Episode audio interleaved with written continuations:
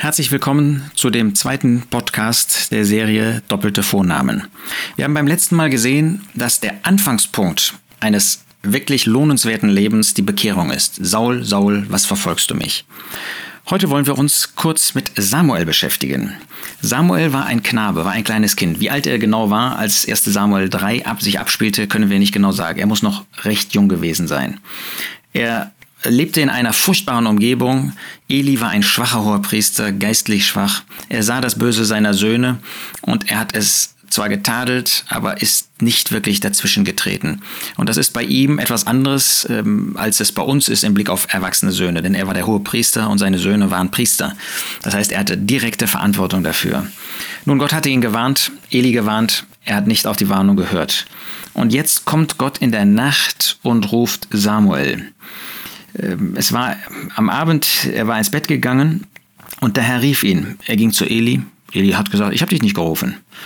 Dann ist er wieder eingeschlafen und der Herr rief ihn nochmal, Samuel, stand wieder auf und er gesagt, ich habe dich nicht gerufen, leg dich wieder hin.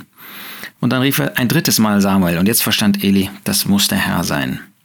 Und sagte zu Samuel, geh hin, lege dich und es geschehe, wenn man dich ruft, also sprich, rede Herr, denn dein Knecht hört. Und dann geschieht es, wir lesen das in Vers 10, der Herr kam und trat hin und rief wie die anderen Male, Samuel, Samuel. Und Samuel sprach, rede, denn ein Knecht hört. Er sagt nicht Herr. Vielleicht hatte er noch nicht diese Beziehung zu Gott. Es steht ja eigentlich Yahweh, Jehova. Er hatte noch nicht diese Beziehung.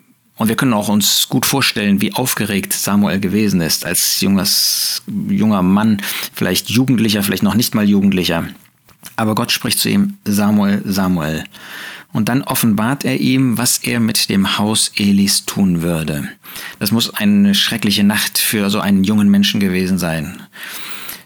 Aber Gott zeigt, dass er auch junge Menschen in seinen Dienst stellt. Und er zeigt, dass der Dienst immer beginnt damit, erstens, dass der Herr beruft und zweitens, dass man auf die Stimme Gottes, auf das Wort Gottes hört. Rede, Herr, oder rede, denn dein Knecht hört. Samuel hat sich als Knecht gesehen. Du brauchst auch nicht lange zu warten. Natürlich hast du nicht eine solch einzigartige, außergewöhnliche, besondere Berufung, wie Samuel das hatte. Das hat heute vermutlich keiner. Aber gewissermaßen ruft der Herr auch dich zweimal mit Namen. 1. Petrus 4, Vers 10 macht ganz deutlich, dass jeder von uns einen Dienst hat. Auch der Epheserbrief, auch der 1. Korintherbrief machen das deutlich. Es gibt nicht einen Gläubigen, Mann oder Frau, die nicht einen Dienst vor dem Herrn hätten. Unsere Aufgaben sind ganz unterschiedlich. Entscheidend ist, dass der Dienst vom Herrn ausgeht. Du wirst nicht von Menschen, du wirst nicht von einer Organisation, von einer Kirche, von einer Brüderschaft oder von Eltern oder was weiß ich in den Dienst des Herrn berufen, sondern von ihm selbst. Aber er beruft jeden in seinen Dienst. Dessen darfst du dir sicher sein. Zweitens, er gibt die Aufgaben, auch die, das Ausmaß der Aufgaben, auch den Inhalt der Aufgaben. Drittens, höre auf sein Wort. Das ist für uns das ganze Wort Gottes. Rede, denn ein Knecht hört. Wir müssen ein offenes Ohr haben für das, was Gott uns sagt. Und er spricht zu uns in allererster Linie durch sein Wort. Wenn wir also seinem Wort von Herzen gehorsam sind, dann können wir auch einen Dienst für ihn ausüben. Und da kannst du sechs Jahre alt sein, da kannst du zehn Jahre alt sein, da kannst du 20 oder 90 Jahre alt sein. Wann immer wir auf Gottes Wort hören, dann kann der Herr uns benutzen. Wann immer wir dem Wort Gottes gehorsam sind, dann kann der Herr uns benutzen zu guten Werken, zu seinem Dienst. Das wünsche ich dir, dass du das wirklich verwirklichst. Und dann, vierter Punkt, Knecht.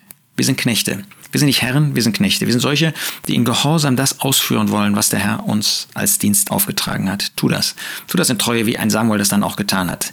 Sei treu im Kleinen, dann mag der Herr auch deinen Dienst erweitern.